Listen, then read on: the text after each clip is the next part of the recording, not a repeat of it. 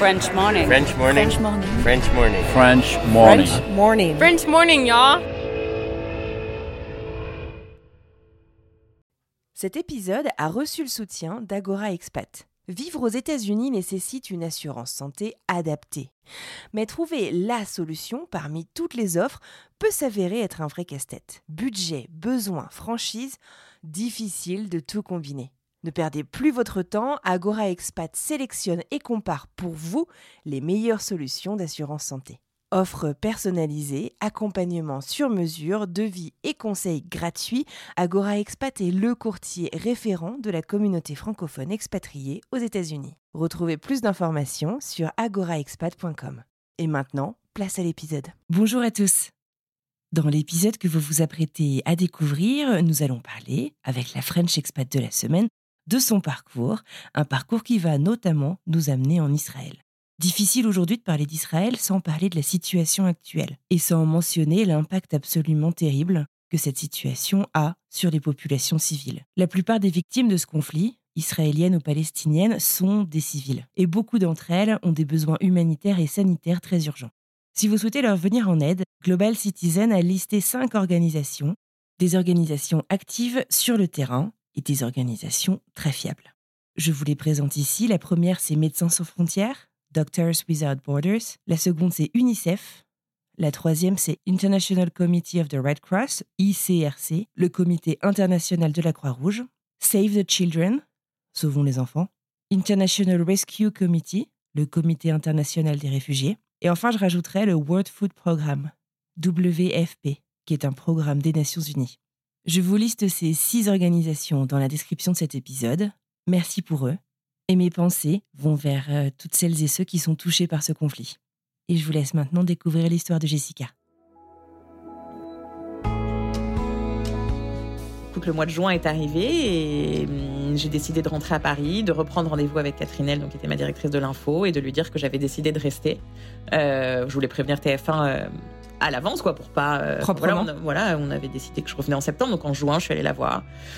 Et elle a été très heureuse pour moi, en fait. Je lui ai dit, voilà, j'ai rencontré quelqu'un et je j'ai décidé de rester en Israël et de pas rentrer, et de laisser une chance en fait à cette à cette histoire bien sûr, à cet amour, mais aussi à cette à cette Jessica euh, qui était en train de naître en fait, qui laissait d'un coup de la place à une vie euh, euh, perso, privée, à potentielle famille. voilà, j'avais envie de laisser de la place à cette à cette personne-là d'exister.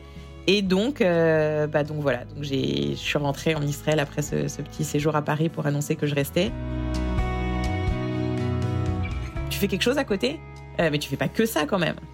Et là, je sens en moi cette boule qui commence à monter, quoi. Et, je me rends compte en fait que on n'a aucune idée de ce que c'est, quoi, que qu'être maman. Ce travail à plein temps qui est euh, pour le coup euh, H24, 7 jours sur 7. Il n'y a pas de pause. Et puis surtout, euh, quand ils sont encore petits, il n'y a pas de pause même la nuit. Je suis fatiguée, hein, on va pas, on va pas se mentir, c'est un épuisement euh, total. Mais je suis très heureuse et ça m'épanouit. C'est ce qui m'intéresse à ce moment-là.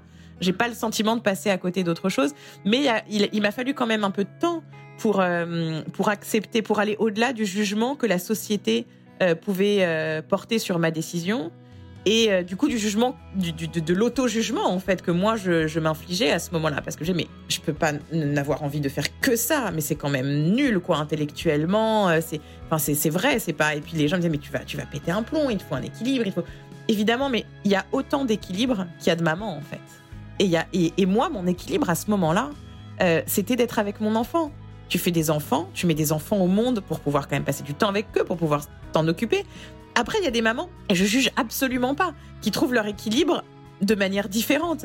Mais quand une maman décide que son équilibre passe par là, c'est quand même fou de devoir le justifier euh, à ce point-là. Oui, aujourd'hui, la, phase d'introspection, elle est aujourd'hui. Rétrospectivement, parfois, j'ai bien sûr que j'ai des moments, il faut pas se leurrer, c'est-à-dire qu'il faut pas se mentir, et il faut pas se dire euh, super, euh, la vie d'avant était toute pourrie, euh, maintenant j'ai une vie géniale, c'est super facile, je suis devenue maman, je suis super épanouie. Non, c'est pas vrai. La vie d'avant, elle n'était pas pourrie, j'ai laissé des choses derrière, j'ai laissé une vie que je pensais construire vers une certaine direction, j'ai laissé une famille, j'ai laissé des amis, j'ai perdu des gens en cours de route, parce qu'on peut pas être partout tout le temps, parce qu'on des choses. Euh, et ça a un prix. Et il y a des moments où ça revient, et je pense qu'il faut être. J'aime beaucoup le mot anglais, on n'a on n'a pas trop ça en français, embrace.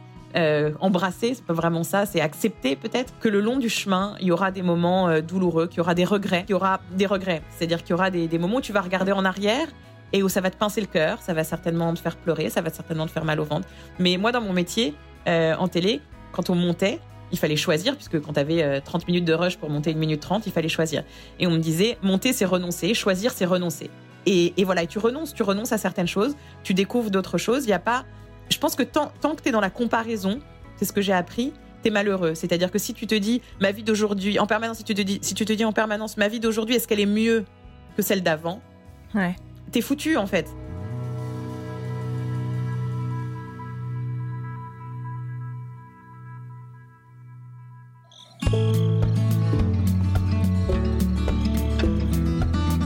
Chaque véritable rencontre est susceptible de changer notre vie. Cette citation d'Albert Camus résume à elle seule le parcours et les décisions de la courageuse French expat de la semaine, Jessica Lederman.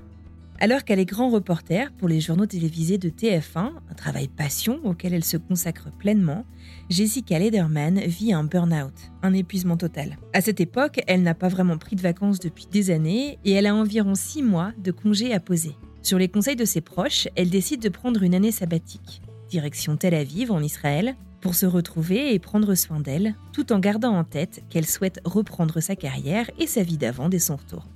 Une rencontre. C'est seulement une rencontre qui va tout changer. Une rencontre avec elle-même tout d'abord, elle se met à courir, à sortir, à vivre tout simplement, et elle y prend goût.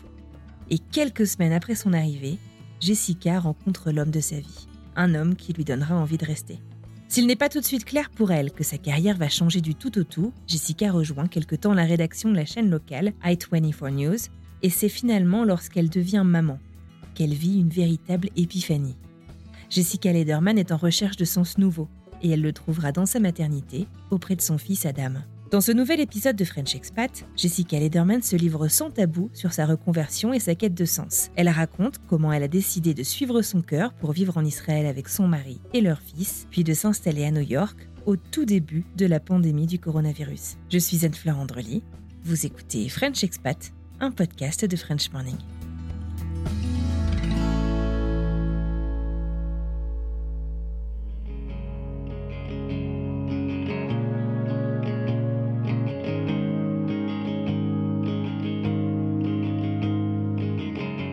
Euh, non, mais je crois que je me présenterai tout, simplement. Euh, je leur dirais que je m'appelle Jessica, que je vais avoir 40 euh, ans, oh mon Dieu, cette année, que j'ai quitté la France en 2014 pour ce qui devait être une simple année sabbatique en Israël et que nous sommes donc en avril 2023 et que je suis à New York, mariée et avec un petit garçon de 3 ans et demi et maman à plein temps alors que j'ai quitté la France en étant grand reporter pour les JT de TF1. Donc euh, voilà, je pense que c'est ce que je dirais et que, que, la vie est donc pleine de surprises et que, et que comme on dit, euh, enfin voilà, la vie c'est ce qui t'arrive pendant que tu es trop occupé à faire des plans. C'est joli ça. euh, écoute, moi, un truc que j'aime bien faire, en fait, c'est remonter euh, le fil finalement chronologique pour raconter ton histoire, alors que du coup, tu allais avoir 31 ans gros burn-out. À cette époque-là, tu es grand reporter pour les journaux télévisés de TF1. Qu'est-ce qui se passe à ce moment-là? Comment est-ce que tu te rends compte en fait que ça va pas? Quel est le déclencheur finalement euh, des décisions et des actions que tu vas mettre en place euh, bah, pour le reste de ta vie? Tu le sais pas encore à ce moment-là, mais. ouais, alors euh, bah, en fait, ça, ça vient petit à petit.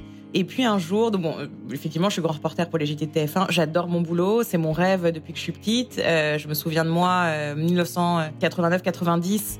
Euh, en train de regarder euh, la guerre du Golfe sur les JT de TF1 et moi assise devant et disant euh, à ma maman qui est plus là malheureusement aujourd'hui, mais à ma maman lui disant voilà c'est ce que je veux faire quoi. Moi aussi je serais comme Naïda Nakad, je serais comme Patricia Lémonière, je serais comme Florence Schall et moi aussi je serais grand reporter et je couvrirais les guerres etc. Donc je fais mon métier aux côtés de ces femmes là d'ailleurs et je, je, suis très heureuse dans, dans, ce que je fais. Sauf que ça a un prix, ça a un prix énorme pour pour pour ta vie privée parce que pour le coup euh, quand tu couvres en tout cas les news, le, ce qui s'appelle le hard news, c'est-à-dire ce qui se passe euh, sur le moment, tu dois être disponible tout le temps. Euh, donc tu te réveilles le matin, tu sais jamais où tu vas finir la journée, et quand tu pars, tu sais jamais trop quand est-ce que tu vas revenir. Donc et si tu veux le faire bien et à, et à un certain niveau, et eh ben il faut être disponible. Donc j'étais dans une dans un moment de ma vie où je partais même pas en week-end, même quand j'étais pas de perme ou même quand j'étais pas au boulot. Je veux dire, quand rien du tout, je voulais même pas quitter Paris parce que je me disais, si jamais mon téléphone sonne pour qu'on m'envoie quelque part, je veux être disponible. Et, et c'est arrivé. Et et, et, voilà, et c'est comme ça que, que j'ai pu couvrir des choses qui me faisaient rêver à l'étranger. Euh, mais ça a un prix parce que quand tu reviens de mission, euh, tu prends ton taxi de l'aéroport et tu rentres chez toi, bah t'es seul en fait. Il y a personne qui t'attend, ni à l'aéroport, ni chez toi. Et les années commencent à passer, non pas que je sentais euh, l'horloge biologique qui avançait, mais simplement euh, je me sentais très seule. Et finalement j'étais dans un mode de vie où je ne faisais qu'une seule chose, c'était attendre que mon téléphone sonne à nouveau euh, pour repartir. Donc j'étais pas du tout dans j'étais à Paris, donc pas du tout dans une vie euh, j'étais pas présente en fait dans ma vie parisienne. Euh, en plus il y avait un énorme décalage parce que rien de ce que je pouvais vivre et, et rien des personnes que je pouvais rencontrer à Paris ne m'intéressait autant ou ne me procurait autant d'adrénaline que euh, le fait de partir couvrir des choses toujours plus euh, toujours plus loin, plus dangereuses entre guillemets, mais voilà qui, te donnent euh, une certaine, enfin qui sont passionnantes et qui te donnent, une, qui te fournissent une certaine dose d'adrénaline. On va pas se mentir, que ce soit et par le voyage lui-même ou par le fait d'être en direct. Voilà, moi je, je, je vivais par ça et et donc du coup en fait, si tu n'es pas envoyé en mission, en tout cas c'est ce qui m'est arrivé, ça prend des proportions énormes. Et un jour, euh, et un jour, c'est ce qui se passe parce que je suis off ou parce que euh, je sais, je sais plus pourquoi. Euh, mais c'est pas moi qui suis envoyée à ce moment-là sur quelque chose. Et ça, et je m'écroule en fait. Et je sens au fond de mes tripes, enfin, vraiment, c'est la, c'est la fin du monde quoi pour moi. Et là, je me regarde dans la glace et je me dis mais là il y a quelque chose qui va pas quoi. Enfin ton ton ton ton ton système de vie en fait ton mode de vie est dysfonctionnel quoi. Enfin si euh, ça tu peux être un peu frustré, c'est OK, c'est un peu comme euh, comme avec les enfants quoi.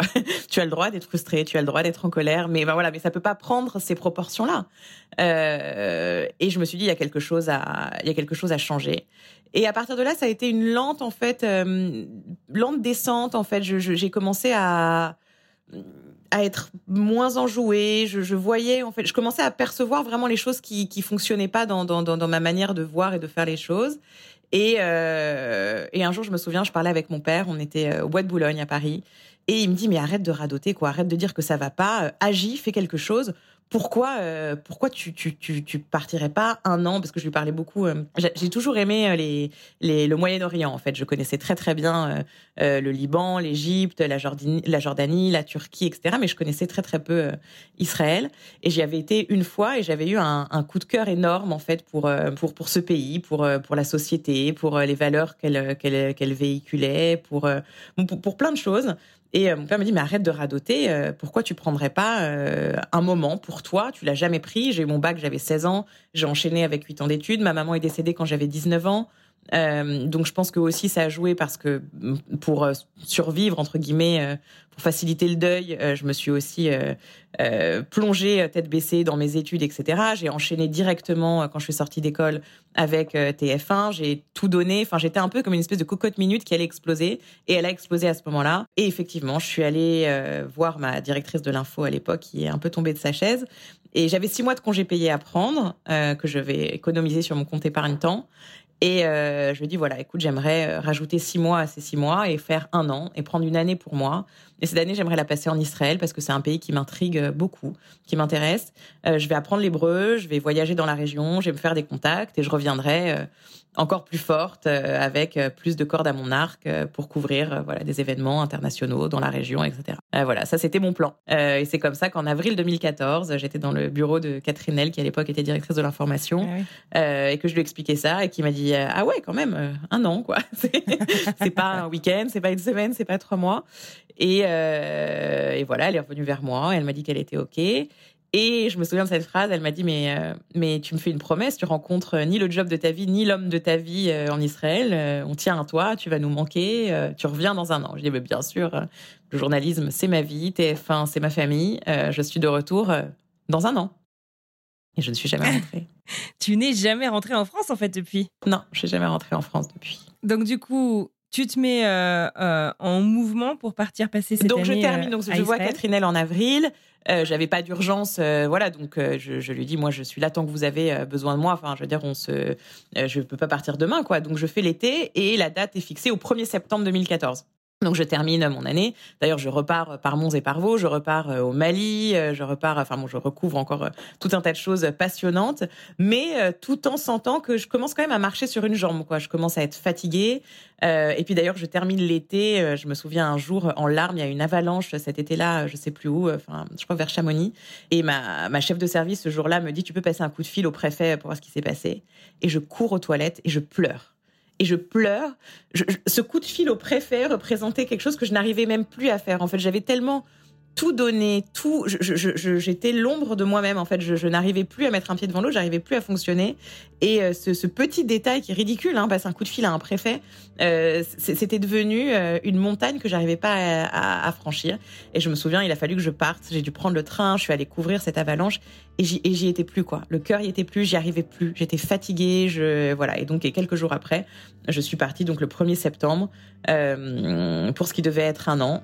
Euh, une année sabbatique. Et euh, je, je mens pas du tout. Hein. Le 19 septembre, euh, j'ai rencontré Omer, celui qui est devenu et mon mari et le père de mon enfant.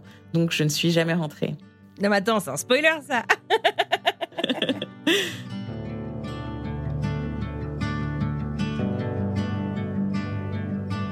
Question pratico-pratique.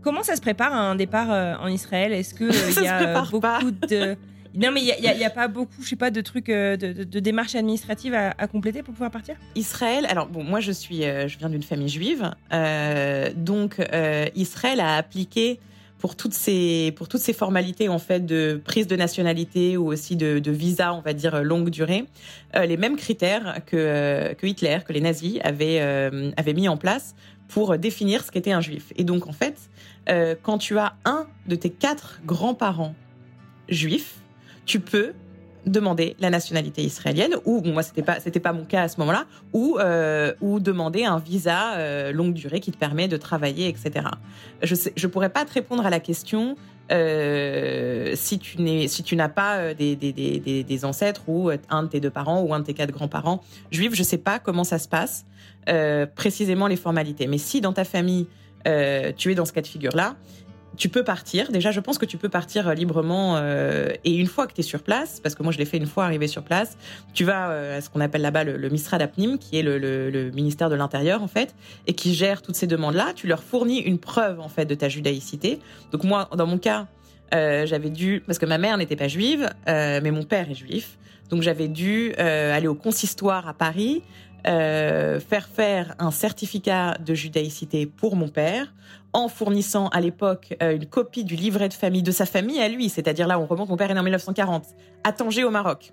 Euh, donc là j'avais dû demander à l'époque à sa sœur, euh, qui elle avait conservé certains papiers, elle avait un, une copie d'un livret de famille à eux, voilà. Enfin bon bref, tout ça plus le, leur certificat de mariage. Enfin ça avait été un, un peu de paperasserie en amont pour moi au consistoire à Paris pour avoir le fameux certificat de judaïcité de mon père euh, pour prouver que j'étais moi-même euh, voilà éligible pour avoir un visa euh, pour travailler pour et si je voulais après à terme faire ce qu'ils appellent en Israël son alia c'est-à-dire quand tu es juif revenir en Israël remonter en Israël alia c'est monter. Voilà mais j'en étais pas du tout là je voulais simplement avoir un visa pour pouvoir rester un an. Le plan était pas du tout travaillé puisque j'étais encore sous contrat TF1 en fait pendant cette année-là euh, et pendant les six premiers mois, j'étais même en congé payé. Donc, si tu veux, j'étais carrément même euh, en vacances. Donc, moi, j'étais pas du tout partie dans l'esprit la première année euh, de travailler. Et ça faisait partie du deal avec TF1 à ce moment-là.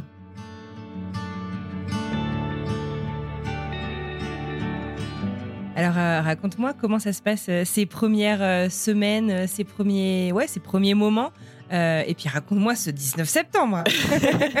euh, alors ça se passe euh, avec une grande légèreté en fait. Euh, j'ai la chance d'avoir euh, des amis qui habitent en Israël. Donc j'ai une, une, copine à moi qui, a, qui est partie vivre en Israël quelque temps avant moi.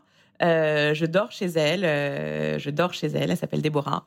Euh, je dors chez elle et pendant que je dors chez elle les premiers jours, je visite des appartements et je visite et je visite. Et je trouve assez facilement.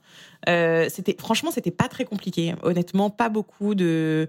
À, cette époque-là, hein, on était encore à une époque où, en 2014, le marché immobilier n'était pas fou comme partout dans le monde. Enfin, c'était.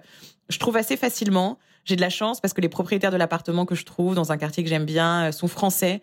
Euh, donc ça se passe assez facilement. Il y a ils, sont pas embêtants. Enfin voilà, je trouve, euh, je signe un contrat de location pour un an, euh, voilà, sans, sans, sans grande difficulté.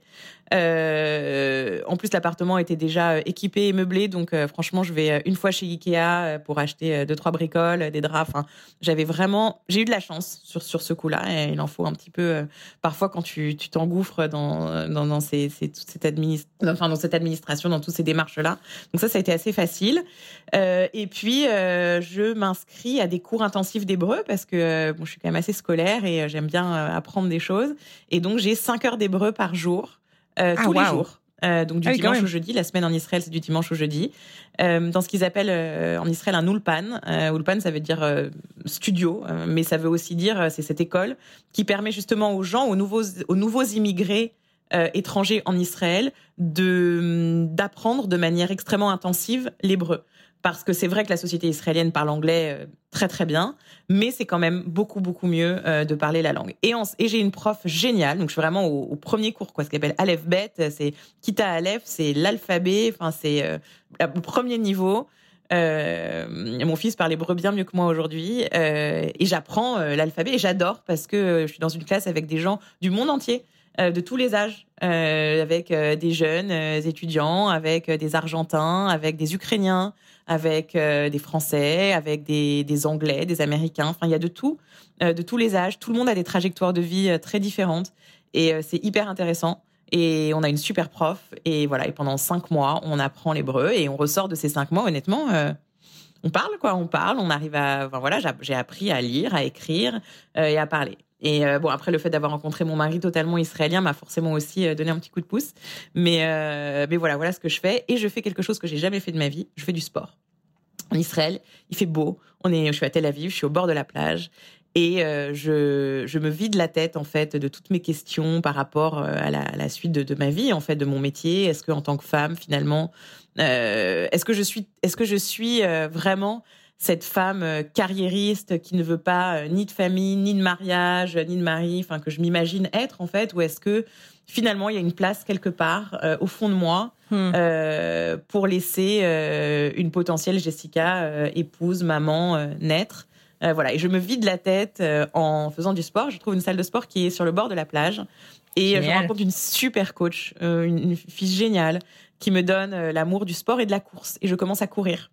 Et je cours, et j'ai même couru le semi-marathon de Jérusalem. Ah, en mars de cette année-là. Donc, on était en septembre, il m'a fallu un peu d'entraînement, alors que c'était vraiment pas moi. C'est-à-dire que je suis quelqu'un de pas du tout sportif. J'ai jamais fait de sport, j'aime pas ça. Mais là, voilà, je me déplace en vélo dans Tel Aviv et pas en vélo électrique hein, au début. après, je suis mhm. venue au vélo électrique. Mais la première année, j'étais encore fraîche et j'étais avec vrai vélo tous les matins. Donc j'ai perdu énormément de poids, j'étais super en forme, j'étais, euh, je mangeais bien. On est en Israël, enfin les légumes et les fruits sont gorgés de soleil, plein de vitamines, enfin tout est bon, tout est beau. Honnêtement, la première année, euh, c'est euh, le paradis sur terre et c'est la première fois de ma vie que je m'accorde une année pour moi. C'est-à-dire que vraiment, euh, voilà, j'ai passé mon bac à 16 ans, j'ai enchaîné avec deux ans de prépa HEC, euh, je suis rentrée euh, à l'ESCP, ma maman est décédée, j'avais 19 ans, j'étais en école de commerce, j'ai enchaîné avec l'école de journaliste de Sciences Po, j'ai enchaîné avec TF1, enfin, je veux dire, j'étais une, vraiment une, une, une, cocotte minute, quoi. Et c'était la première fois de ma vie que je n'étais pas en train ni d'étudier ni de travailler et que j'avais du temps pour moi.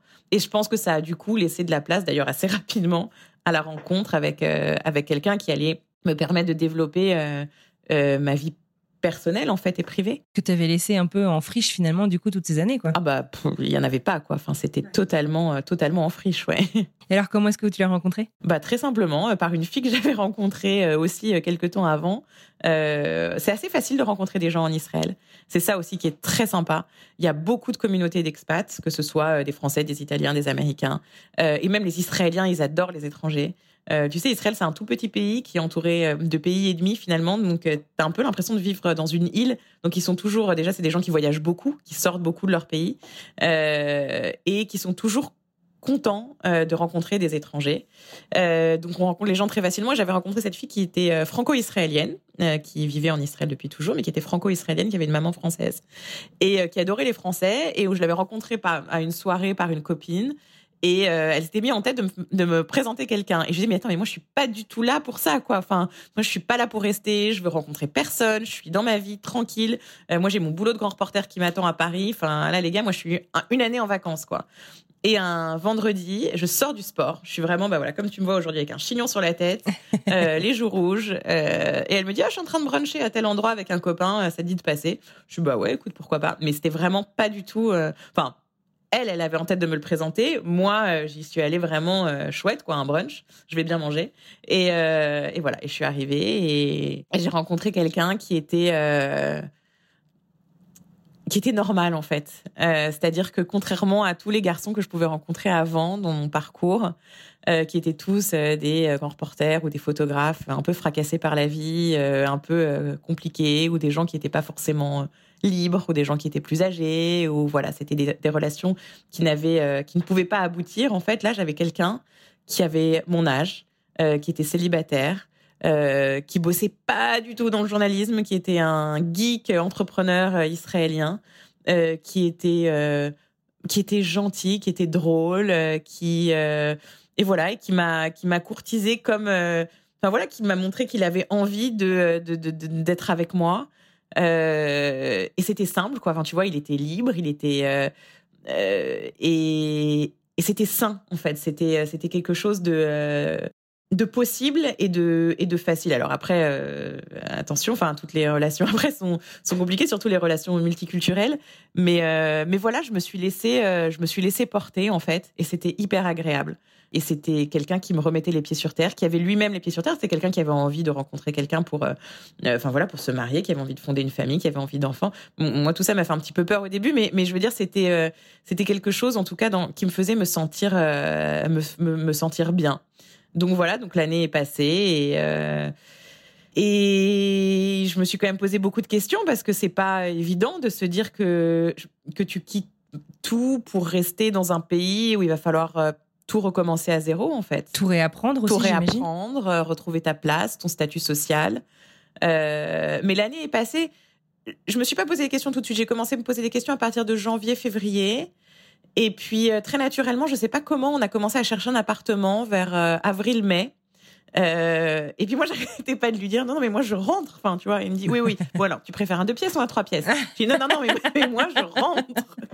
Et euh, et il était très sûr de lui. C'est ça aussi que j'ai aimé chez lui, c'est que c'était quelqu'un qui était très très sûr de lui, mais pas dans le bon sens, pas pédant, pas arrogant, mais quelqu'un qui te qui te qui te fait te sentir euh, en sécurité et, en confiance. Et bon, bref, voilà. Et écoute, le mois de juin est arrivé et hum, j'ai décidé de rentrer à Paris, de reprendre rendez-vous avec Catherine donc qui était ma directrice de l'info, et de lui dire que j'avais décidé de rester. Euh, je voulais prévenir TF1 euh, à l'avance, quoi, pour pas. Euh, Proprement. Voilà on, avait décidé que je revenais en septembre, donc en juin, je suis allée la voir.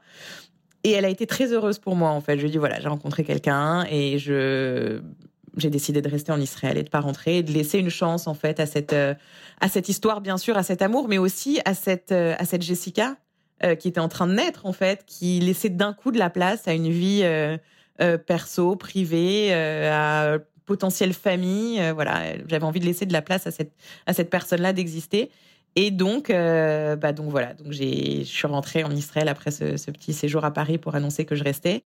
Et euh, bon, là, par contre, c'est pas évident, quoi, parce que je me souviens, j'ai reçu un coup de fil des RH euh, qui te dit bon, alors voilà, il faut mettre en place euh, les formalités de votre démission, du départ.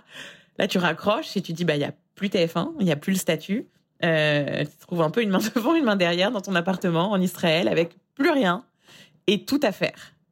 Et euh, heureusement que tu penses pas, le cerveau humain est finalement assez bien fait, parce qu'heureusement que tu penses pas à toutes ces choses-là avant, parce que je pense que sinon tu tu sautes pas quoi, hein, tu fais tu, pas le, le, mm. cap et voilà, et, voilà, j'étais là et on a emménagé et j'ai eu la chance après de retrouver de retrouver un travail dans mon dans mon industrie. Euh, donc, euh... tu deviens rédactrice en chef, c'est ça? Exactement. Il y a une chaîne qui s'appelle i24 News qui est qui a été créée en Israël assez peu de temps avant. Euh, qui est une chaîne qui a été créée sur un peu le modèle de France 24 avec une chaîne en français, en anglais et en arabe, qui est basée euh, donc à Yafo, euh, la partie euh, arabe de Tel Aviv, et euh, locaux magnifiques face à la mer. Enfin voilà, t'arrives tous les jours en vélo. ça change de la tour TF1 à Boulogne.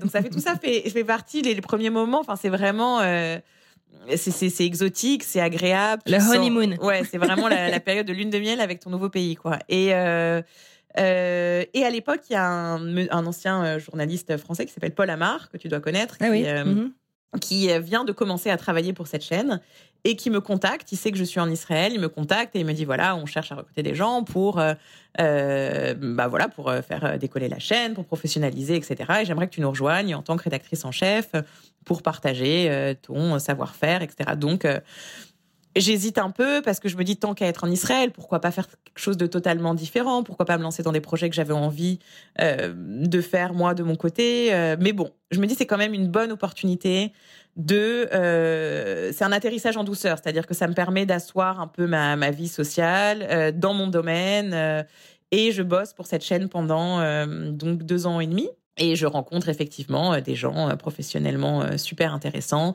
des parcours très très différents parce qu'il y a une rédaction euh, anglo-saxonne, française, arabe. Il y a aussi beaucoup d'Israéliens, évidemment, qui travaillent dans cette chaîne. Euh, et puis, euh, je rencontre bah, des gens qui sont devenus mes amis, mon réseau en Israël, etc. Et donc, voilà, j'ai travaillé dans cette chaîne pendant deux ans et demi. Comment, ça se passe? Parce que finalement, tu pars d'un job où tu es tout le temps sur le terrain, tu n'as pas vraiment de vie privée. Donc, finalement, une transition vers la Jessica que tu essayes, en fait, à qui tu essaies de donner une chance, à qui tu essayes de faire de la place, un, un job bah, un peu plus sédentaire finalement. Est-ce que la, différence finalement est pas trop importante? Enfin, je veux dire, comment ça se passe pour toi cette différence d'exercer ton métier finalement dans deux contextes complètement différents? Alors c'est assez compliqué en fait. Effectivement, c'est une très bonne question parce que je suis quelqu'un euh, de terrain. En fait, j'aime voyager, j'aime bouger, j'aime découvrir, j'aime parler aux gens, j'aime raconter des histoires, j'aime être. Euh, euh mon frère se moque de moi, il me dit mais toi t'aimes le bivouac, mais c'est vrai quoi. Enfin moi j'aime être vraiment euh, les mains dans le cambouis sur le terrain. Et finalement je m'épanouis pas vachement en étant en étant dans un bureau parce que parce que finalement c'est un travail qui est beaucoup plus, on va dire logistique, administratif, beaucoup moins de contenu en fait, tu dois gérer des gens, quoi. Tu dois vraiment. Et ça, quand tu es sur le terrain, tu gères ton équipe. Donc, c'est euh, trois personnes, on va dire, allez, quatre quand il y a un fixeur, quand tu à l'étranger. Toi, plus trois personnes. Mais là, d'un coup, c'est une rédaction avec 80 personnes. Et ça prend le pas, en fait, sur, euh, sur, pour moi, en tout cas, sur le contenu, sur la réflexion éditoriale, etc. Et, euh, et ça m'épanouit pas énormément. Donc, c'est intéressant. Ça m'a permis d'entrevoir ce qui était ce poste-là, ce métier-là. Mais j'avoue que euh, c'est pas quelque chose qui, euh, surtout dans un pays comme Israël, euh, qui me fascine et j'ai une soif toujours. Euh, cette reporter, elle est, elle est, elle est, elle est pas partie. Enfin, je veux dire, elle est toujours en moi et j'ai une soif de découvrir, de découvrir ce pays.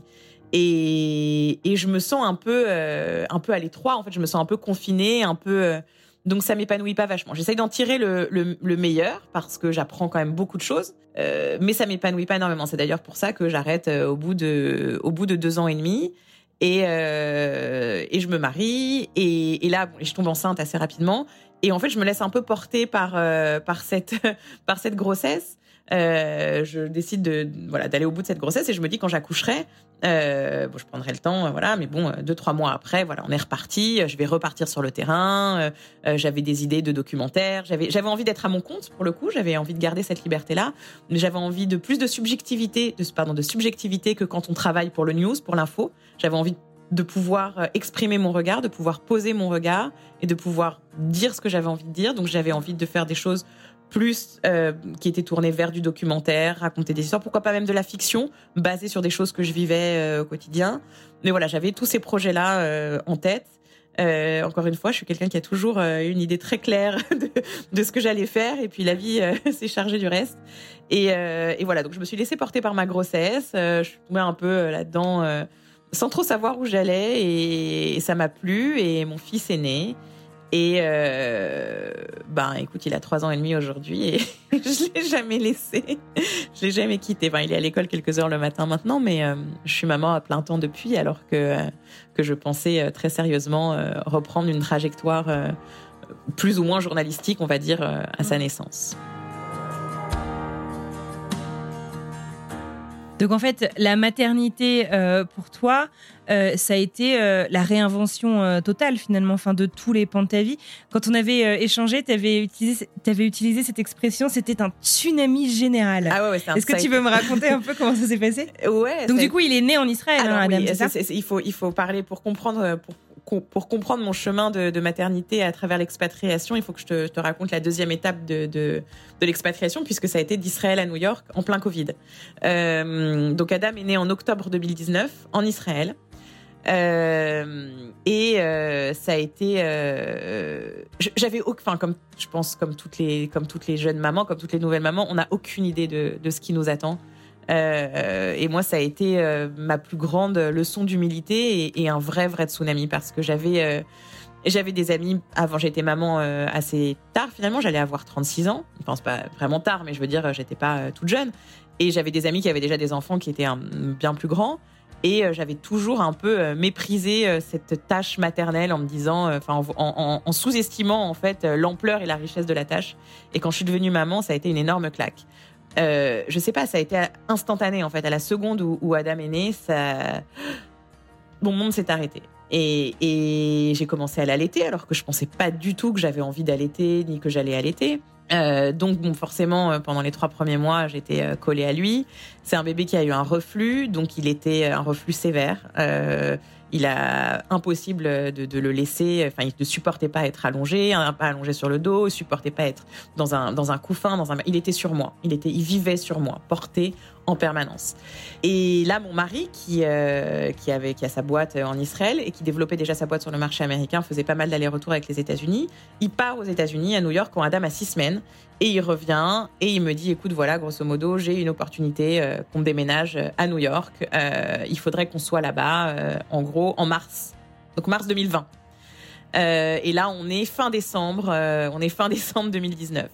Et je lui dis, enfin là quand même, euh, bon ok, il n'y a jamais de, timing parfait dans la vie, mais là, euh, le timing est quand même particulièrement chaud. Euh, Adam a à peine trois mois, on dort pas, je ne dors pas. comment on va paquer un, appartement entier pour déménager, etc. Enfin, ça me paraissait insurmontable. Il me dit, écoute, tu auras jamais de bons moments.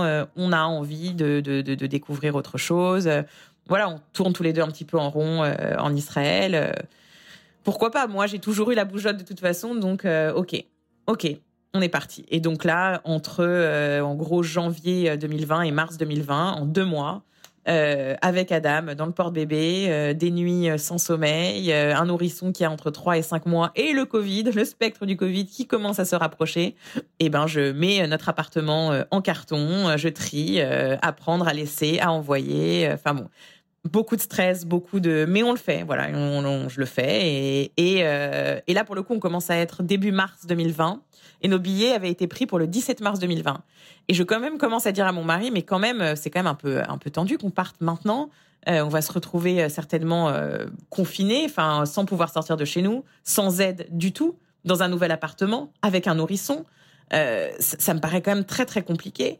Euh, on avait pris notre appartement euh, dans un immeuble où on avait des amis qui habitaient à New York et on avait déjà notre appartement, c'est-à-dire qu'on avait pu signer. En fait, on connaissait l'appartement parce que c'était le, même, appartement que nos amis, chez qui on avait déjà été euh, quelques années auparavant. Elle nous avait mis en contact avec les personnes qui s'occupaient du building, etc. Donc on connaissait l'appartement, on s'était dit c'est très bien, c'est fonctionnel. Pour la première année, ça fera la blague à New York. On verra après. Donc on avait déjà notre appartement. Elle me dit écoute voilà, moi ce que je te propose, c'est que je parte avant vous. Je fait tout le nécessaire pour que vous puissiez euh, venir et que ce soit vivable avec Adam, etc. Nos affaires vont arriver puisqu'elles avaient déjà été shippées euh, quelques semaines auparavant. Euh, et puis, et puis c'est bon, ça va rouler. Je suis quand même très inquiète, mais je dis bon, ok. Donc il part. Et j'étais censée le rejoindre deux, trois semaines après, si tu veux. Et là, les jours passent et les aéroports commencent à fermer, le ciel commence à se fermer. On est, on est là, 11 mars, 12 mars, 13 mars, 14 mars 2020. Et euh, là, je lui dis, écoute, euh, là, il faut qu'on parte ce soir, quoi, en fait, parce que si on part pas, on va pas pouvoir partir du tout. Et là, on va être séparés. Lui est déjà arrivé à New York. Et donc, je fais le voyage. Ma belle-mère euh, nous amène à l'aéroport. dans un aéroport désert, mais absolument désert. les gants, le masque. on savait même pas à l'époque ce qu'on mettait, ce qu'on devait mettre, ni pourquoi, ni comment, mais on le mettait. Adam, cinq mois. Une ambiance un peu fin du monde. Ah, une hein, ambiance fin du monde totale, quoi. et je fais mon premier vol seul avec Adam, euh, cinq mois, euh, Tel Aviv, New York. C'est vachement long, non? Euh, Ouais, c'est assez long, Tel Aviv, New York. C'est un vol de nuit. mais Adam a, toujours été, on voyage beaucoup avec lui et il a toujours été un bébé super dans les avions. Il dort. Tant qu'il est sur moi, il dort. Donc, on fait un vol de nuit et il dort 10 heures. Il se réveille pour prendre son biberon à un moment donné, mais sans aucun problème. voilà, et on fait le vol. On, a, on arrive pareil, dans un aéroport à New York, désert, enfin bref. Et on arrive dans cet appartement et commence cette aventure. Et c'est là, en fait, que commence vraiment l'aventure maternelle. Parce que là, Adam a cinq mois, je suis à New York, on n'a pas d'aide du tout, on n'a personne, ni ma famille, ni la famille de mon mari. Les immeubles, à ce moment-là, à cause du Covid, n'acceptent pas les personnes extérieures, donc c'est-à-dire pas d'aide. Donc ça veut dire pas d'aide avec un bébé, pas de femme de ménage, pas de gens qui viennent t'aider à construire tes meubles. Euh, c'est un détail, mais quand tu viens d'emménager dans un appartement, t'as tout ça. Euh, et donc on est seul, seul, seul. Et là, c'est euh, là je découvre vraiment, vraiment ce que c'est, quoi, ce que la, tâche qui, la tâche qui m'attend. Et en fait, je plonge dedans et, je, ça m'intéresse, contrairement à ce que je j'aurais, j'imaginais. Ça m'intéresse profondément. Euh, le développement d'un bébé, euh, le développement du cerveau d'un enfant, tout en fait, tout, toutes les activités qui peuvent entourer. Enfin, activités, on parle d'un bébé de 5 mois, il n'y a pas grand, beaucoup d'activités à ce moment-là, mais le temps passe et on arrive très vite à un an. Et à cause du Covid, en fait, j'ai passé cette année-là totalement seule avec Adam. Et, euh, et, là, en fait, je me dis, bon, par, par, euh, par habitude, par réflexe, par la pression aussi euh, de la société, de mon environnement, de mes pères, je, me dis, il faut que je trouve une nounou. Je vais pas être maman, je ne vais pas être que maman à plein temps. j'ai quand même fait huit ans d'études, j'ai été grand reporter, je fais tout ça. Non, il faut que je me remette. mon bébé va avec une nounou. Et je commence à voir des, des nounous, j'interviewe des nounous, des gens pour, pour m'aider. Voilà. Et je J'en interview 5, 10, 15, 20, 25. Et non, quoi. Ça me paraît. Non. C'est non, en fait. Qu'est-ce qui bloque? Bah, tout. Euh, c'est jamais assez bien. Euh, impossibilité de faire confiance. Euh, en fait, j'avais une idée très précise de, de, la manière dont je voulais que le quotidien de mon enfant soit rythmé, du temps que et puis je voulais passer du temps avec lui. Je, je voulais être avec lui, donc je ne me voyais pas du tout imaginer mon fils avec quelqu'un d'autre. J'avais envie de passer ce temps-là avec lui. Donc je vais voir mon mari et je lui dis, écoute, voilà, euh, je sais que ça va paraître fou, mais qu'est-ce que t'en penses? Euh, Est-ce que tu serais d'accord pour que euh, je ne reprenne pas le travail et que je passe les trois premières années d'Adam à plein temps avec lui Quoi, j'ai vraiment envie de, de, me consacrer à son éducation et et voilà. Maintenant, si tu me dis que c'est pas possible financièrement, que c'est, il fallait en discuter. C'est un projet. C'est, ça veut dire quelque chose financièrement, surtout dans une ville comme New York, etc. Et à ce moment-là, j'ai de la chance. J'ai la chance de, d'avoir un mari qui peut nous offrir ça. Euh, et euh, qui me dit ok écoute je, serais ravie pour Adam qui puisse passer ce temps-là avec euh, avec toi. Et tant qu'on peut le faire ben allons-y. Est-ce que ça va est-ce que ça pourra durer trois ans? Je sais pas mais voilà tant qu'on peut le faire faisons-le. Et donc je rentre là-dedans. Et je et je deviens donc maman dans cette société américaine en fait dans cette société new-yorkaise. Et je découvre je découvre la maternité de manière générale puisque c'est mon premier enfant. Et je découvre une manière d'être maman parent à l'américaine euh, que j'adopte et qui me convient euh, très très bien en fait. Euh, mes amis à Paris me disent que je suis tombée sur la tête. et pourquoi? Parce que tu travailles plus? Parce que je travaille. tu travailles plus rémunéré Voilà, exactement. Exact, c'est exactement ça. C'est mais tu, tu, fais quelque chose à côté, mais tu fais pas que ça quand même. Et là, je sens en moi cette boule qui commence à monter, quoi. Et, et je me rends compte, en fait, que on n'a aucune idée de ce que c'est quoi que qu'être maman. Ce travail à plein temps qui est euh, pour le coup H24, euh, 7 jours sur 7, il n'y a pas de pause et puis surtout euh, quand ils sont encore petits, il n'y a pas de pause même la nuit. Je suis fatiguée, hein, on va pas on va pas se mentir, c'est un épuisement total, mais mais je suis très heureuse et ça m'épanouit c'est ce qui m'intéresse à ce moment-là.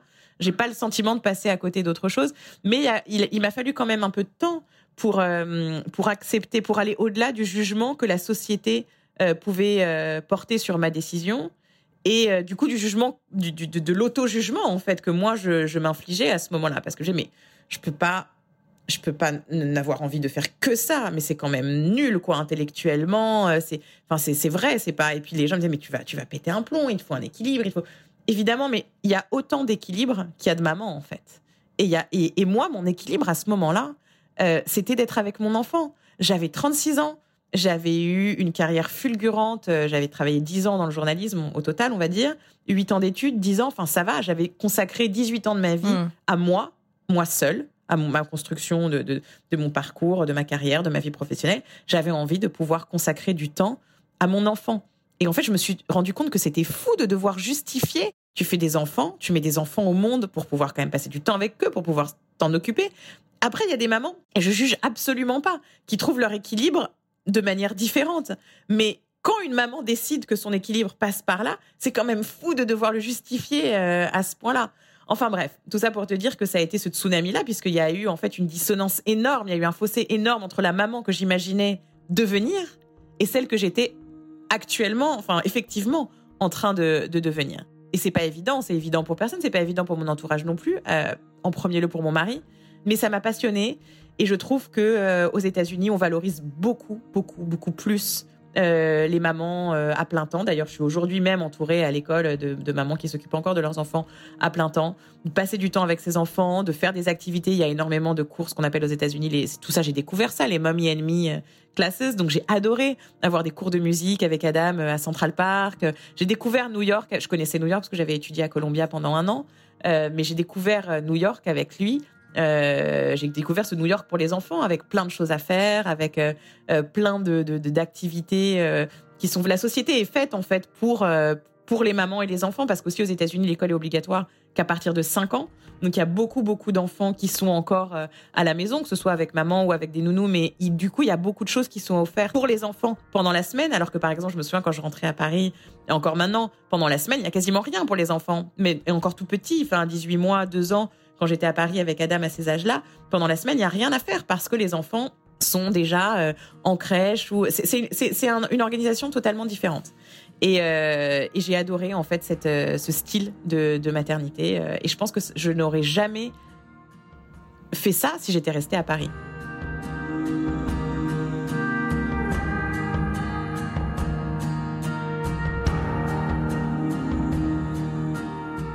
Alors, tu as, utilisé une expression euh, qui m'interpelle. Qui euh, je suis devenue euh, aussi maman à l'américaine. L'éducation à l'américaine. C'est quoi en fait? Enfin, tu vois, Je suis pas sûre que tout le monde en fait saisisse de quoi il s'agit. Est-ce que tu veux définir? Alors, il y a le, fait en fait de pouvoir passer plus de temps avec tes enfants pour les personnes qui, qui le souhaitent. C'est souvent des femmes, mais il y a aussi quelques hommes. Tu m'avais parlé d'un terme que j'avais jamais entendu qui s'appelle le kindergarten. Est-ce que tu veux expliquer ce que c'est? Ouais, alors ça c'est l'autre extrême parce qu'évidemment dans tout dans tout il y a des extrêmes. Bien hein. sûr. Euh, voilà, moi j'ai trouvé ça génial de pouvoir faire des activités avec mon enfant. Il faut pas non plus tomber euh, dans un dans un dans un tout euh, dans un tout enfant et le tout enfant c'est un peu ça. C'est la alors ça c'est kindergarten c'est un terme qui est un petit peu négatif puisque là c'est carrément Enfin voilà, ça vient de, de, de, oligarchie, monarchie. Donc là, kindergarten, c'est l'enfant qui dirige tout et qui gère tout. Euh, donc ça peut être euh, le risque un petit peu dans la société américaine, c'est le tout enfant. Il y a tellement de choses, tellement de d'activités, d'endroits, de choses à faire avec les enfants qu'on peut tomber là-dedans. D'ailleurs, enfin, je crois que c'est Françoise Dolto qui disait que euh, que l'équilibre euh, ça doit pas être centré autour de l'enfant, mais autour de la famille. Et c'est une vraie nuance, c'est différent parce que la famille c'est pas que l'enfant, la famille c'est l'enfant, et les frères et sœurs, euh, s'il y en a, et les adultes aussi qui sont là. Donc euh, voilà, être, parent à l'américaine, c'est, euh, je trouve que c'est être plus présent, honnêtement. je vois par rapport à la France, je trouve que, que les parents sont, sont plus présents. C'est faire plus de choses avec ses enfants. La, la, grosse différence entre, entre la maman à l'américaine et la maman française, euh, elle, est aussi euh, permise, c'est ce que que je te disais, par la manière dont la société est organisée. Et je pense que le fait que l'école ne soit obligatoire ici qu'à partir de 5 ans et qu'il y a une plus grande liberté euh, sociale et une plus grande liberté dans les mentalités permet euh, aux mamans euh, de, de, de, je pense, d'être vraiment plus présentes, de passer plus de temps, plus de quality time avec leurs enfants. Et, et ça, c'est génial. Je pense que la France devrait vraiment euh, s'en inspirer. Et j'ai remarqué ici, ne serait-ce que voilà, les mamans qui sont en legging, en basket, les mains dans le sable, dans la terre, dans le cambouis. voilà, ça, c'est une grosse, grosse différence. voilà, bon, bref. Il n'y a pas mieux, il n'y a pas quelque chose de mieux et quelque chose de moins bien. Il y a simplement une, une société, je pense, qui permet ici de, de, de, de, laisser plus de place à ça. Il y a une américaine qui est devenue maman à, à Paris qui a écrit ce livre qui s'appelle Bringing Up Bébé et qui s'est vraiment posé la question, tu dois le connaître, qui s'est vraiment posé la question de la différence entre les, les parents français et les parents euh, américains. Il, y a du bon et il y a du mauvais, mais, mais c'est vraiment ça. Je pense que les parents américains font peut-être passer les enfants avant eux. Et les parents français, c'est ce qu'elle dit d'ailleurs dans son livre, et elle dit, les parents français, ils se font passer avant, c'est-à-dire que c'est le, la vie d'adulte en tout cas qui prime, alors que pour moi, de ce que j'ai vu ici, euh, c'est les enfants euh, qui passent au, qui passent avant.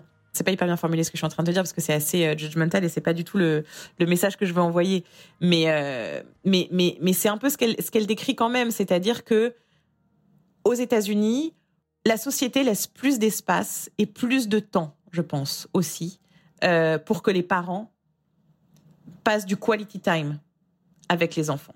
Et en même temps, c'est euh, euh, contradictoire avec euh, certaines choses comme de la société américaine. Par exemple, il n'y a pas vraiment de congé maternité. Enfin, tu vois? C'est vrai, c'est tout à fait vrai ce que tu dis. Mais je pense qu'il y a une plus grande liberté.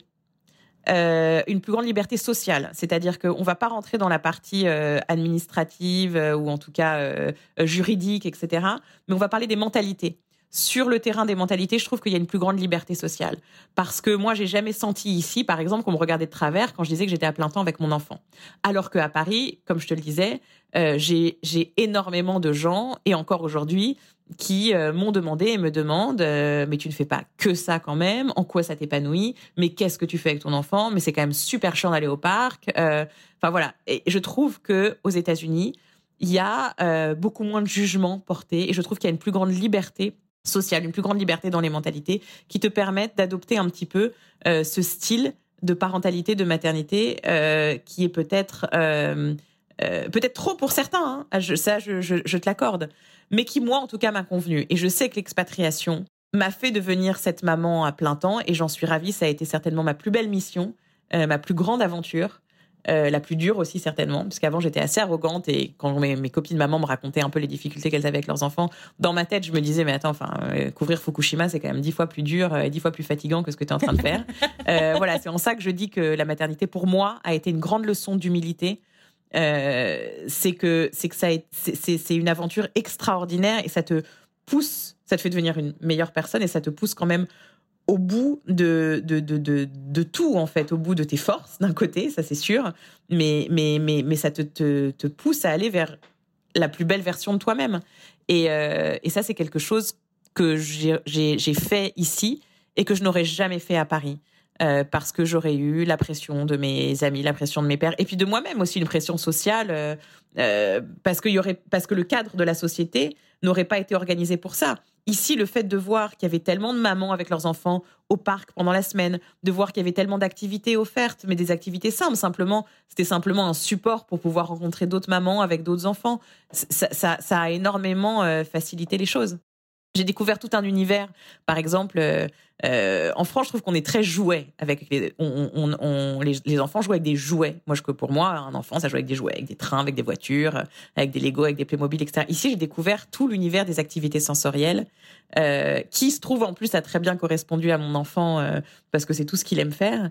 Euh, mais ça, c'est des choses clairement que jamais j'aurais pensé imaginer faire dans un appartement à Paris. Ici, il y a carrément des, des, c'est pas vraiment des cours, mais on va dire des, personnes qui offrent des sessions de jeux, ce qu'ils appellent messy play, ce qui permet de, mettre le bazar là où est le cours et pas chez toi dans, ta, dans ton appartement. Mais et, et j'ai découvert tout, tout ça, toutes les activités que tu peux faire à la maison avec tes enfants. Je me suis vue prendre des rouleaux de papier toilette et mettre en place des, des, des, des, des boîtes, des bines, des trucs pour, pour, pour Adam. Jamais. Je suis quelqu'un de pas du tout manuel, ça m'intéressait pas du tout. Et j'ai découvert tout ça ici. Et je pense que c'est un univers que j'aurais absolument pas découvert euh, à Paris. Et, ça m'a énormément intéressé, ça m'a énormément plu. Bah, c'est génial. Tu t'es trouvé en fait. Tu t'es, euh, tu t'es trouvé euh, la, la, Jessica 2.0. Ça veut pas dire que celle d'avant était moins bien, mais en tout cas, tu t'es, euh, tu t'es réinventé et t'es très épanouie. T'as l'air en tout cas très épanouie. Euh, je suis épanouie. C'est pas aussi, c'est pas là on n'a pas le temps de tout évoquer. C'est pas aussi simple parce que quand tu, quand tu, quand tu fais un virage à 180 comme ça, ça passe forcément par c'est douloureux quoi. Beaucoup enfin, de doutes, j'imagine. Ouais, il y a beaucoup de doutes et, et voilà, c'est pas simple. Mais euh, mais je suis je suis je suis très reconnaissante d'avoir pu euh, prendre ce virage et d'avoir pu faire ce chemin parce que euh, parce que parce que je pense que j'aurais j'aurais été une version de moi-même pas tout à fait complète quoi.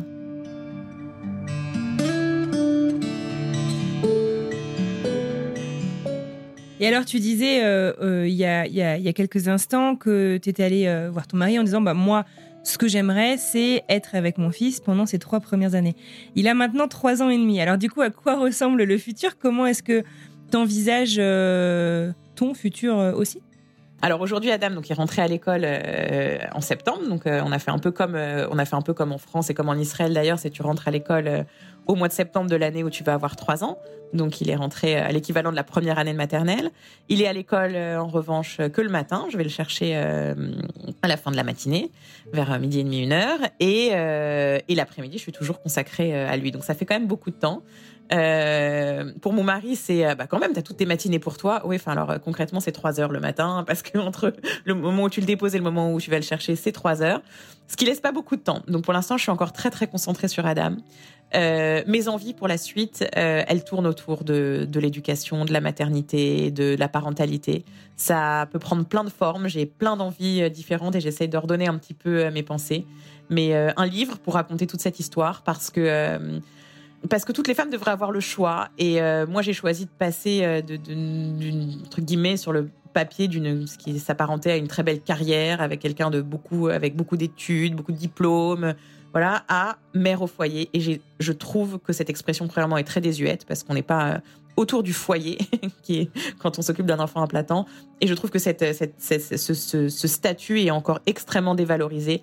Et j'ai souffert de jugement, j'ai souffert, j'ai eu peur de faire ce, de, franchir ce pas-là. Et, je trouve ça dingue en fait de, de, de, de devoir euh, de devoir justifier cette envie qui est presque animale et qui est quand même assez naturelle. Donc voilà, j'ai envie de parler de, tout ça, de mon chemin, de, ce parcours, de ce que ça veut dire dans la, dans la vie de faire des choix et d'encourager les femmes en fait euh, à faire des choix. Mais ça peut être le choix que moi j'ai fait, mais les choix, quel que soit le choix, hein, changer de trajectoire, quelle que soit, quelle que soit la trajectoire. Euh, j'ai envie d'aider euh, aujourd'hui certains parents, certaines mamans dans les premiers mois, les premières années de la maternité à, à trouver leur place, trouver un équilibre, trouver des idées d'activité, trouver faire face aux problèmes et aux challenges que peuvent soulever les enfants aux différents stades de leur développement.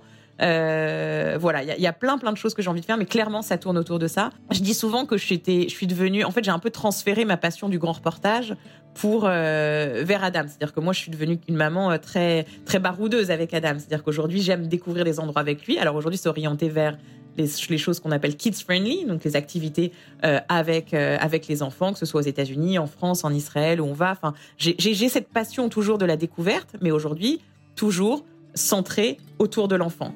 Et euh, ça aussi, voilà, ça fait partie des choses. Créer un vrai blog, page Instagram n'est pas encore assez organisée et développée, mais ça commence en tout cas à être très centré autour de ce que tu peux faire avec les enfants. et voilà, tout ça me, me, passionne, les voyages avec les enfants. Y voilà, j'ai plein de choses, mais clairement, ça tourne autour de l'éducation, de la parentalité et des enfants. Je ne sais pas encore quelle quelle est la quelle forme exacte ça prendra. J'ai pas assez de temps encore pour m'y consacrer, mais ça va venir. Je pense que dès l'année prochaine, Adam va commencer à faire des journées euh, plus longues à l'école et ça va me laisser un peu plus de temps. Mais euh, parfois, quand je, panique et je me dis, oh, mais la suite, c'est quoi, c'est quoi? Je me dis, attends, enfin, c'est bon, 3-4 ans dans une vie consacrée à ton enfant et à mettre un peu tout sur pause, euh, c'est pas grand chose quand tu as la chance de pouvoir le faire. Et encore une fois, je reconnais et je suis reconnaissante envers mon mari qui m'a permis de de pouvoir le faire et de pouvoir offrir ces années-là euh, à mon enfant.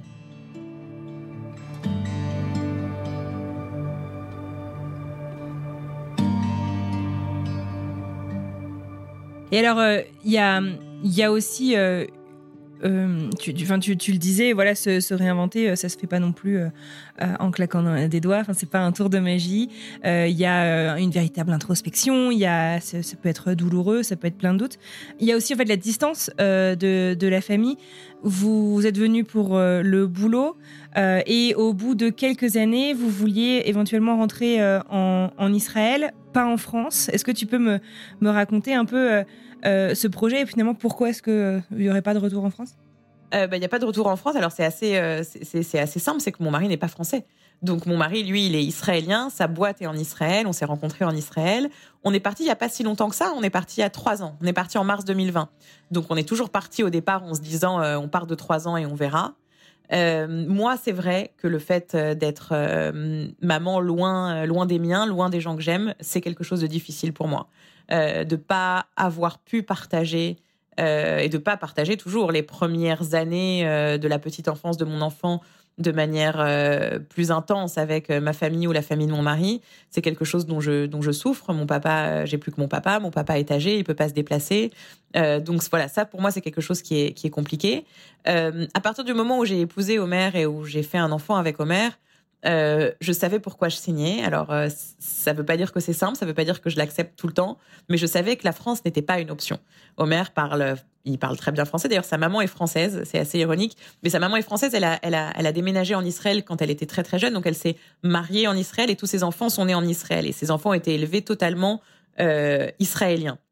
Omer parle français et comprend le français, mais pas assez bien pour euh, travailler dans cette langue. Il travaille pas vraiment avec le marché français. Il aime pas vraiment la mentalité euh, du marché français, surtout en tant qu'auto-entrepreneur. Et ça, je vais pas le contredire là-dessus. Je suis assez contente que mon enfant euh, ne grandisse pas avec le système de l'éducation nationale française. donc voilà, je, la France n'a jamais été n'a jamais été quelque chose euh, ça n'a jamais été un pays. Euh, il n'a jamais été question qu'on revienne en France. Pour nous, c'est on s'expatrie d'Israël. Et si un jour on retourne quelque part, on retournera euh, en Israël. Maintenant, j'essaye. Je vais en France très régulièrement avec Adam, deux trois fois par an sur des longues périodes. Euh, pour moi, la culture française, c'est très important. C'est très important qu'il l'ait, que ce soit par euh, les livres, la musique, les films un peu plus tard, quand il sera plus grand. Enfin, voilà, il parle trois langues. Il parle français, il parle hébreu, parce qu'on a adopté la, la méthode One Person, One Language. Donc, je ne lui parle que en français depuis la naissance et mon mari ne lui parle que en hébreu. Donc, il parle français et hébreu à la maison, maintenant anglais à l'école. Ces cultures-là, ces deux cultures, françaises et israéliennes, sont présentes dans notre vie. On arrive à voir nos familles assez régulièrement.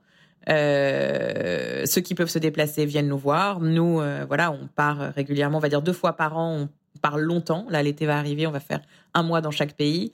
Euh, c'est, voilà, très important qu'il grandisse et qu'on puisse lui transmettre en lui transmettant ces deux cultures-là.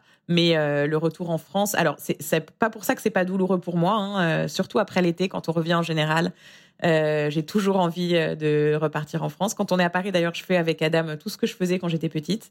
Euh, le guignol, les marionnettes, le poney, les manèges, Paris, les pains au chocolat, euh, voilà, on va euh, en Normandie, dans le Perche que tu connais, je sais.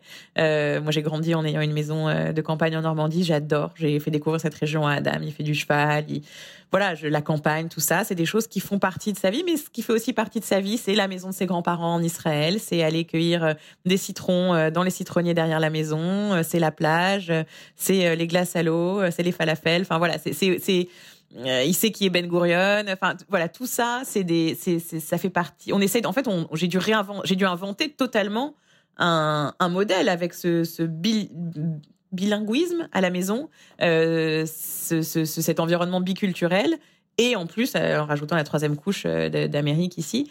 Donc voilà, la France, non, ça fait pas partie de nos plans.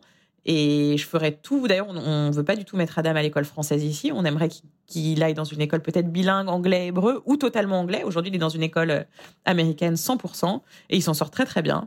Euh, donc voilà, pour nous, c'est ça le modèle. Et la France n'est pas, euh, est pas dans les plans. On verra, on verra ce que l'avenir nous réserve. On se dit qu'on aimerait bien essayer quelque chose d'autre que New York, parce que New York, c'est pas vraiment les États-Unis. C'est très particulier. Euh, donc, on aimerait trouver peut-être un endroit où passer euh, un an ou deux euh, qui soit pas New York, quelque part aux États-Unis, qui soit pas trop, trop, trop, trop, trop, trop à l'ouest, pour que ce soit pas trop, trop loin d'Israël. Voilà, pour l'instant, on n'a pas. Colorado. Alors, mon mari euh, adore. Enfin, il connaît pas, mais d'ailleurs, on y va certainement cet été. On va certainement aller découvrir un petit peu le Colorado. Mais euh, mon mari me parle beaucoup de Boulder, Colorado.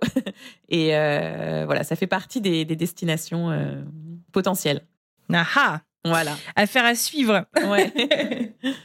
Est-ce que il y a un petit conseil que tu donnerais à la Jessica, je sais pas, peut-être celle de 2014, en plein questionnement, ou celle qui je sais pas, qui a décidé, euh, bon, bah écoute, on part ce soir, direction New York, enfin, j'en sais rien. Est-ce qu'il y a des, petits conseils que tu pourrais te donner rétrospectivement, euh, bah, dont nos auditeurs et auditrices pourraient peut-être bénéficier? Tu veux des conseils? Pratiques ou tu veux des conseils plus généraux euh? Bah, Qu'est-ce que tu as, je sais pas, qu'est-ce que tu as appris? Je pense que tu as appris beaucoup, beaucoup de choses au cours de, de, ce parcours. J'ai appris que rien ne se passe comme prévu. jamais. Ça, c'est la première chose parce que, voilà, entre le fait que je devais partir un an, que je suis jamais rentrée, que finalement d'Israël, je me suis retrouvée à New York en pleine pandémie mondiale. Enfin bon, voilà. Maman à plein temps alors que euh, je, je, méprisais totalement euh, presque les mamans. Enfin voilà, rien ne se passe jamais comme prévu. Euh, il faut pas trop réfléchir, je crois. Euh, je crois que toutes les grosses décisions que j'ai prises, euh, je les ai prises sans, sans, sans. L'introspection est venue après. L'introspection vient aujourd'hui. Euh, ce qui est d'ailleurs une phase assez compliquée aujourd'hui dans laquelle je suis, peut-être parce qu'encore une fois, je vais avoir 40 ans cette année. Mais, mais voilà, il faut, il faut, il faut pas croire que les grandes décisions sont prises au terme d'un raisonnement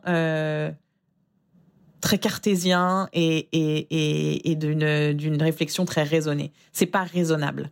Euh, les choix sont pas raisonnables au premier sens du terme.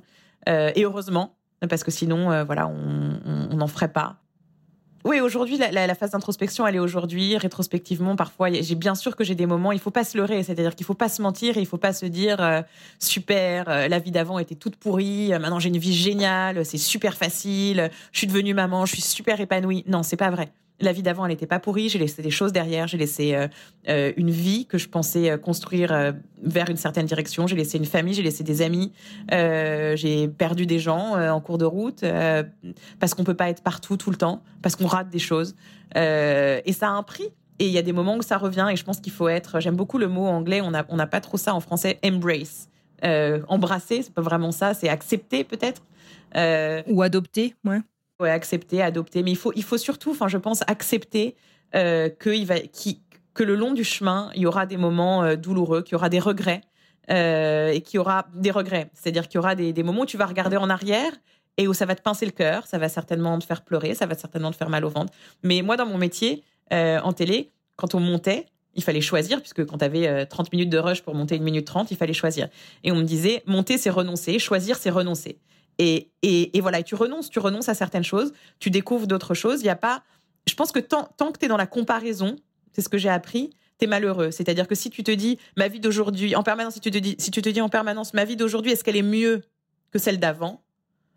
T'es foutu en fait. Parce qu'il y avait des choses super avant et il y avait des choses moins bien.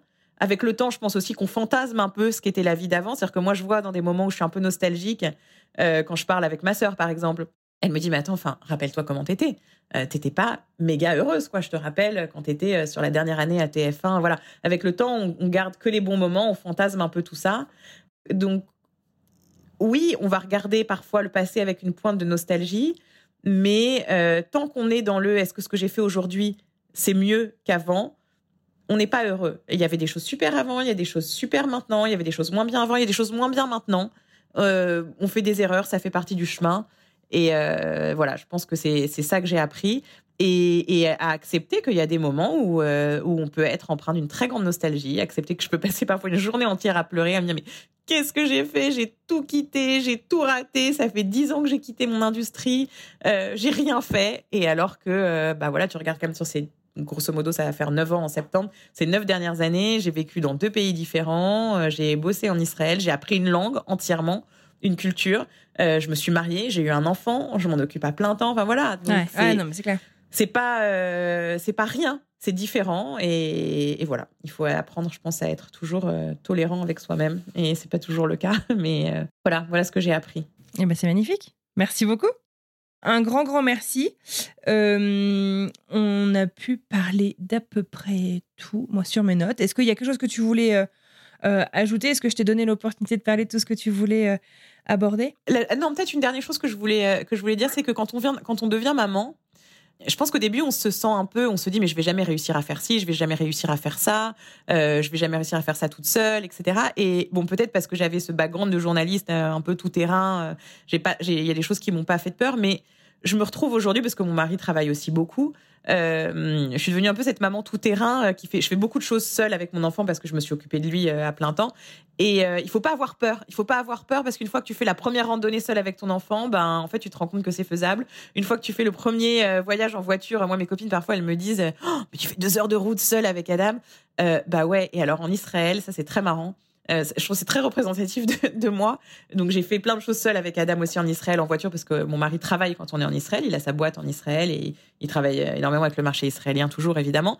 Et donc moi j'avais envie de faire découvrir le désert à Adam. Donc euh, en janvier on est allé, j'ai pris la bagnole et on est allé euh, dans le sud d'Israël vers Ein Gedi, vers la mer Morte, tout ça. Et à un moment donné je conduisais. On est parti trois jours. Et je conduisais trois heures de route. Adam s'endort, c'est la sieste. Et là je conduis et j'arrive à un panneau et il y a un grand triangle. Attention danger euh, firing on both sides. Et donc, ça veut dire des tirs des deux côtés, c'est des tirs d'entraînement militaire. Et là, t'es là, t'es, maman avec ton gosse de 3 ans dans la voiture derrière qui dort. Et tu dis mais je suis au fin fond d'Israël à la frontière avec je sais pas quoi. Les mecs qui sont en train de s'entraîner des deux côtés. Oh et, voilà. Et, et, tu le fais quoi. Et ça reste des moments je pense que c'est des moments euh, dans ton dans ton dans ta construction et dans ton identité euh, de femme et de mère qui sont gravés à jamais et euh, même s'il y a un peu d'appréhension au début de te dire non mais je vais pas faire euh, cette première route seule avec mon fils ou avec mon enfant, ou je vais pas faire cette première randonnée, non je peux pas, oh non je peux pas faire le zoo toute seule ou je peux pas faire ça toute seule. Moi j'ai fait des séjours euh, seul avec lui dans des petits Airbnb qu'on loue, voilà et c'est les meilleurs moments de ma maternité. Égoïstement là je parle pas de, famille, de couple, mais juste en tant que, femme et en tant que maman, c'est des moments avec mon fils qui sont gravés à jamais dans ma mémoire. Euh, et, voilà, j'encourage fortement. Euh, et ça, je trouve aussi que la société américaine est, super euh, pour ça, parce qu'elle est très encourageante. et j'encourage toutes les mamans à, faire ces choses-là. Je trouve que c'est une société qui est très positive. D'ailleurs, ça se ressent aussi dans l'éducation des enfants. Je le remarque parce que ici, c'est toujours go for it, you can do it, et que ce soit pour les mamans ou pour les enfants. À chaque fois qu'on rentre en France, je me prends la tête avec quelqu'un qui va dire à mon fils Ah non, mais ça c'est trop dur, il peut pas faire ça, il est trop petit. Ça, c'est cette mentalité un peu étriquée qui ne donne d'ailleurs pas du tout confiance aux enfants. Hein. Il faut quand même euh, le dire. Alors qu'ici, they can do it, you can do it, go for it, good job. Alors parfois c'est trop, hein, cette caricature américaine, euh, it's amazing, machin. Bon, mais mais quand même, il y a euh, une un positivisme énorme autour de, de, la parentalité, de l'éducation des enfants. Et je trouve ça génial. Moi, ça m'a donné beaucoup d'énergie, beaucoup de courage, beaucoup de motivation. Et euh, je pense que j'aurais pas euh, transmis les mêmes choses et j'aurais pas fait les mêmes choses si j'avais été euh, en France. Et je pense que là-dessus, l'éducation française a beaucoup à apprendre de, de l'éducation américaine, même si tout n'est pas noir et tout n'est pas blanc. Mais je pense qu'il y, y a, voilà, c'est c'est quelque chose que j'ai beaucoup aimé ici et que j'ai découvert et qui m'a qui m'a donné aussi et qui m'a encouragé, qui m'a donné la force de d'aller au bout de cette aventure folle de d'être maman à plein temps pendant maintenant plus de trois ans. voilà. Et c'est quelque chose qu'on retrouve dans les mentalités de manière générale. Hein. Enfin, moi, je sais pas quand je me suis lancée dans l'entrepreneuriat. Complètement. Euh, ici, c'était, mais c'est génial, vas-y, qu'est-ce qu'on peut faire pour t'aider, machin. Hein. Et en France, en fait, dès que je sortais un truc, on me sortait 12 problèmes.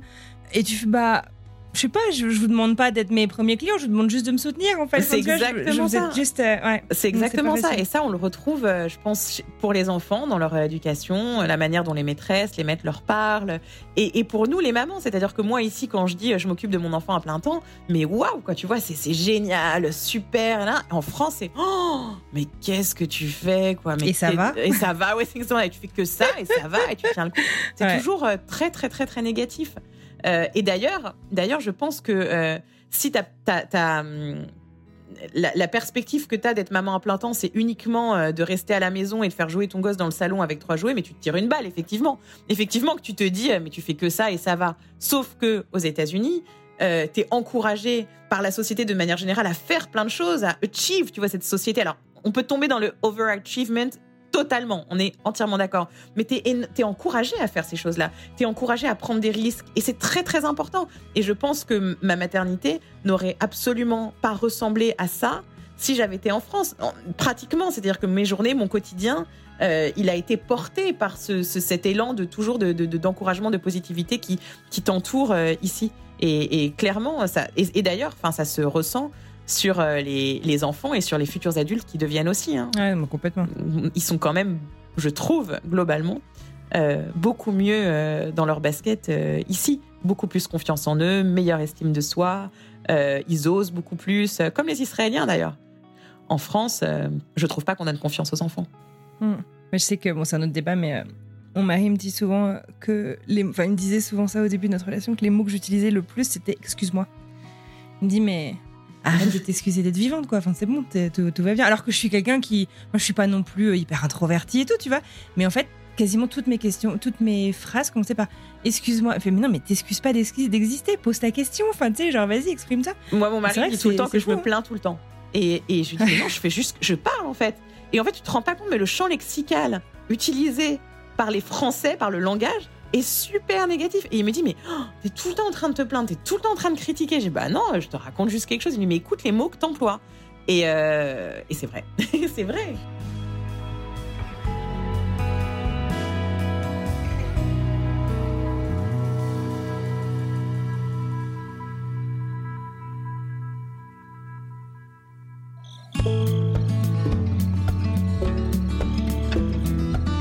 Et voilà, c'est terminé pour aujourd'hui. J'adresse un immense merci à Jessica Lederman de m'avoir contacté et d'avoir partagé avec autant de générosité son histoire. Si cet épisode vous a plu, je compte sur vous pour en parler autour de vous, sur WhatsApp, sur les réseaux sociaux, dans votre newsletter ou bien pendant la pause café au travail.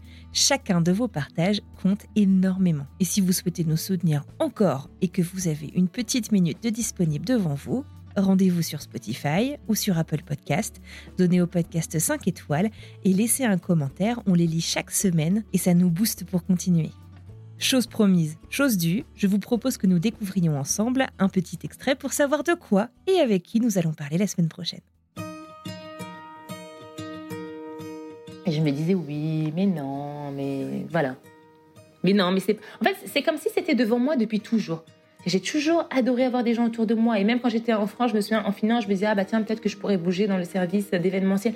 C'est comme si c'était en face de moi depuis toujours. Et tu l'avais jamais vu, quoi. T'avais jamais. Euh, bah, je le voyais pas, en fait. Je, je, me disais, oui, mais, mais tu crois que. Mais elle, elle croit, mais elle connaît pas vraiment. Enfin, tu vois, elle Ils disent ça parce qu'ils sont sympas, parce que c'est mes C'est ma copine, elle est sympa, elle est mignonne, tu vois. Mais c'était là, mais je, mais je le voyais pas en fait. Et à Paris, euh, enfin, quand tu habitais euh, à Puteaux, etc., tu n'avais jamais organisé d'événements euh, où. Enfin, tu dis que tu aimais bien recevoir déjà. Ouais, j'aimais bien. Ouais, non, j'aimais bien recevoir parce que je viens d'une famille où les gens adorent cuisiner. Ma mère cuisine énormément, mon père cuisine énormément. Donc du coup, j'ai adoré avoir des gens faire des gâteaux, même l'été, enfin, je, cuisinais beaucoup. J'ai trois frères et c'est pareil, ils adorent cuisiner, c'est une passion de famille. Mais j'étais pas encore dans le truc, euh, tiens, je vais faire de jolies mhm, tables. Mhm. Je faisais des jolies tables, mais sans plus. J'étais pas, j'étais pas encore piquée, quoi. D'accord, ok. Il y a vraiment mm. un truc qui s'est révélé quand tu es arrivée à New York, quoi. Exactement. Je veux que l'enfant, quand il arrive, c'est pas un truc, justement, je disais, tu vois, euh, sans couleur, sans nuance. Je, je veux pas que ce soit juste joli pour les parents. Parce que je sais que nous, on aime bien les trucs, voilà, pas trop de couleurs, tout ça. Non, moi, je veux que ce soit cool pour les enfants. Je veux que, tu vois, quand là, ma fille, elle arrive à sa fête de Pau Patrol, ils sont tous arrivés, ils se sont jetés sur les box, en train de choisir leur, euh, leur ils ont pris les crayons, comment je vais appeler mon. Tu vois Alors, c'est sûr que c'est beaucoup. C'est sûr que moi, quand j'étais petite, j'avais un gâteau au chocolat avec des Smarties et je passais des super anniversaires. Et, voilà, tu vois. Et ça veut pas dire que, même si je fais ça, ça veut pas dire que tous les ans, je vais faire une grosse fête. Tu vois, là, c'est l'anniversaire de ma fille au mois d'octobre. Euh, bon, tu sais que je, déménage, je ne sais pas où je vais être. Je, pourrais tout à fait louer un endroit pour faire une fête, ou maintenant je, sais où faire mes fêtes. Mais je lui ai dit, euh, bah viens, on, fait des fêtes que avec tes meilleures copines, tu vois. Ou peut-être, euh, même Rita, cette année, on lui a fait une fête, mais je lui ai dit, bah tiens, si tu veux, l'année prochaine, on choisit peut-être, je sais pas, tes trois ou cinq meilleures copines, et puis on va à American Dream, ou bien on va faire du poney, tu vois. Parce que, parce que je suis pas obligée de faire ça tous les ans. Et d'ailleurs, les, gens en général, si certaines personnes le font, peut-être les gens qui sont plus dans l'influence ou tout ça, qui montent beaucoup sur les réseaux, le font pas forcément tous les ans. Enfin, j'ai l'impression qu'ils le font pas forcément tous les ans, tu vois. Des... on, peut, on peut parler prix, tu vois, quand ils me disaient oui, la crèche c'est 2500 par mois.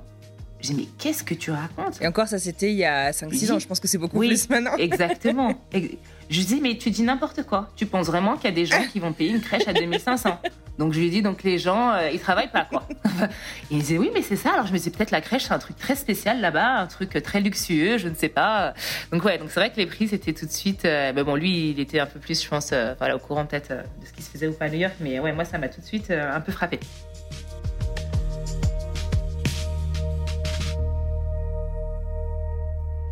Il ne me reste plus qu'à vous souhaiter une merveilleuse fin de journée, une très belle fin de semaine et il me tarde déjà de vous retrouver mardi pour une nouvelle histoire. À bientôt.